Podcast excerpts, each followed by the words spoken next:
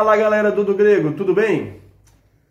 Eu sou o Claudione Colevati. Tá brincando? E nós estamos em mais um Do Grego Responde do canal Do Grego Teologia. Vocês viram que mudou o formatinho, né? É, nós estamos tá melhorando. melhorando aqui. Hoje quem vai estar respondendo aqui a pergunta vai ser o Rafael. Então hoje não tem treta, porque o André não tá aqui. É. Pra ficar me cortando toda hora. E... Antes de gravar, teve. Bom, você que nos assiste, não esquece aí de curtir o vídeo, dar um likezinho aí, como o pessoal gosta de, de, de dizer. Compartilhe o nosso canal, compartilhe o vídeo.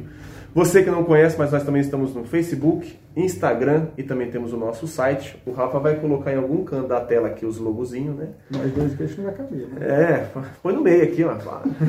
Faz um negócio vindo do É.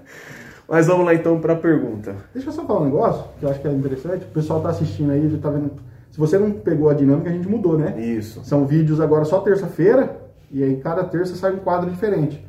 Que às vezes as pessoas veem nós faz cinco meses que tá assistindo, nós tá com a mesma roupa. É. Mas é bom que vocês sabem que a gente grava numa paulada só é, e vai soltando aos poucos. A produção é cara. É. O Jean tá falando no fundo ali que a produção é cara, é, exatamente. Então a gente paga a hora da, da, da do, do, estúdio, estúdio aqui, então é, ficar caro. Fica então caro. grava uma vez só. Então vamos lá então. E é bom lembrar, como o Rafa falou, é verdade. Agora os nossos quadros vão sair todas as terças-feiras, então vai ser é, um de olho na letra no mês, numa terça-feira, na outra terça um do Grego Responde, na, na última terça-feira do mês nós temos o, o, podcast, temos também uma terça-feira o review. É que o review às vezes chega um material novo, o Rafa e o Jean não se aguentam, na quinta-feira já solta material, mas é sempre se for bom, obede sempre obedecendo essa, essa ordem. Então, como também o Gui tá, tá devendo também os DGPAN, né? E aí vai ser nas terças-feiras também. Por que isso? Questão de tempo, organização. Quem sabe no futuro aí a gente consegue ter, ter mais tempo e volta a produzir mais vídeos. Mas é para não deixar quem nos, nos assiste sem conteúdo, beleza? Bom, a pergunta de hoje é o seguinte, Rafa. Ela foi feita pelo Reinaldo. Reinaldo Artita, se eu não estiver enganado o, o sobrenome dele. Artita? É. Artista, então. Pode ser. Reinaldo brilha muito no Botafogo. É. Porque no Corinthians é o Ronaldo. Né? É. Nossa, mano, as piadinhas igual do André, cara, nada a ver. A pergunta é a seguinte, Rafa. É André também. É porque tem André no meu sobrenome. Ah, tá explicado. Então, tá, corre aqui, ó. É, a pergunta é o seguinte: qual a diferença entre erro doutrinário e heresia? Boa pergunta, né? Erro doutrinário é erro, heresia é heresia. Vamos embora. Short, aqueles videozinhos de um minuto. É. Ah, rapaz, essa pergunta é boa, porque é, se faz necessário mesmo que às vezes a gente chama de heresia o que não é heresia, o que não é heresia e às vezes a gente passa pano para o que é heresia. É. Né? Então acho que é importante responder isso daí. Só Deus pode julgar. Nossa, essa é, essa é, é? clássica, né? essa é clássica. Mas tudo bem. Cara, essa, é, essa pergunta ela, ela existe porque nós temos uma grande diversidade hoje na, no, meio, no meio mundial, obviamente, mas no meio brasileiro, de várias igrejas. E quando você tem várias igrejas diferentes, obviamente você tem alguns pensamentos diferentes com relação a algumas coisas, né? Porém, mesmo que nós tenhamos diversas igrejas, nós temos um conjunto de crenças, um, um conjunto de doutrinas que são, obviamente, aquilo que nós chamamos de núcleo do cristianismo. São as coisas que são centrais para a fé cristã. Isso eu falo de modo abrangente mesmo, né? O, o cristianismo histórico, eles compartilham desse núcleo. E aqui inclui, por exemplo, a doutrina da Trindade, ou seja, nós cremos que Deus ele é uma essência, três em pessoa, né, eh, que foi manifestado na figura do Pai, do Filho e do Espírito Santo. Então, a doutrina da Trindade. Nós temos a questão da divindade de Jesus Cristo. Por exemplo, a divindade de Jesus, ele é verdadeiro Deus e ele é verdadeiro homem, né, 100% Deus, 100% homem. A morte de Jesus, ela foi uma morte sacrificial, não foi uma morte um exemplo, ele não morreu para dar um exemplo, não, ele morreu para expiar os nossos pecados de fato. Né? Não foi uma questão é, somente como informativa, mas foi substitutiva mesmo, ele entregou a sua vida para que nós pudéssemos ter vida, então a morte de Cristo é sacrificial. Jesus Cristo, ele ressurgiu dos mortos, isso não é uma ilusão na mente dos primeiros discípulos lá no primeiro século, não, ele de fato ressuscitou entre os mortos. A justificação do pecado ela é feita somente pela fé e a fé em Jesus Cristo. Então, esse é um dos pontos núcleos centrais também do cristianismo.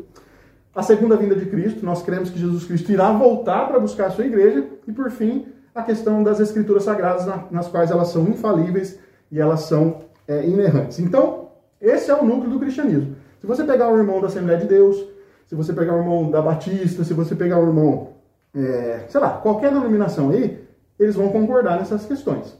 Ok? Tem que concordar. Né? Exato. O cristianismo histórico nos diz que é, esse é o núcleo das doutrinas cristãs. Agora, é, além desses pontos centrais da fé cristã, desses, dessas doutrinas, existem outros aspectos que nós vemos sobre a igreja, outros ensinos da igreja cristã no mundo, onde os evangélicos não têm unanimidade. Os evangélicos não concordam muito, que é, por exemplo, o batismo. O batismo é por aspersão ou é por imersão? Né? Quem pode ser batizado? Somente os adultos ou pode batizar também as crianças? Os mil anos de Apocalipse, é literal ou é espiritual? Então, veja, são várias questões. A ceia tem que ser servida todo domingo? Ou a ceia tem que ser servida somente uma vez por mês? São questões em que há divergências no meio cristão. Só que o que acontece? Nenhuma dessas divergências elas vão ferir aqueles pontos centrais. Mas agora o que, que acontece? Nessas questões aqui, alguém está errado. Não está? Aqui nós podemos chamar isso de erro, porque alguém está errado. Porque é o seguinte, por mais que eu ache, por exemplo, que o sistema presbiteriano é o sistema correto de governo da igreja, tem irmãos que acham que é o episcopal, tem irmãos que acham o congregacional. Só que, independente se eu tiver certo ou se eu tiver errado, isso não fere o núcleo central do cristianismo. Então é nessas coisas que nós entendemos que há um erro aqui. Porque um dia nós vamos saber quem estava certo. Né? Se vai ser mil anos literais ou não, se são mil anos, obviamente, só espirituais. Então, Nessas questões nós consideramos erro. Pode haver erro aqui. Alguém está errado, cara, porque a escritura ela revelou, só que nós estamos interpretando ela. Então alguém está interpretando errado. Então aqui está o erro, mas isso não fere os pontos centrais do cristianismo. Quando alguém afirma que, por exemplo, é, Deus não é trino, quando alguém afirma, por exemplo, que Jesus Cristo não é Deus, aí isso é uma heresia.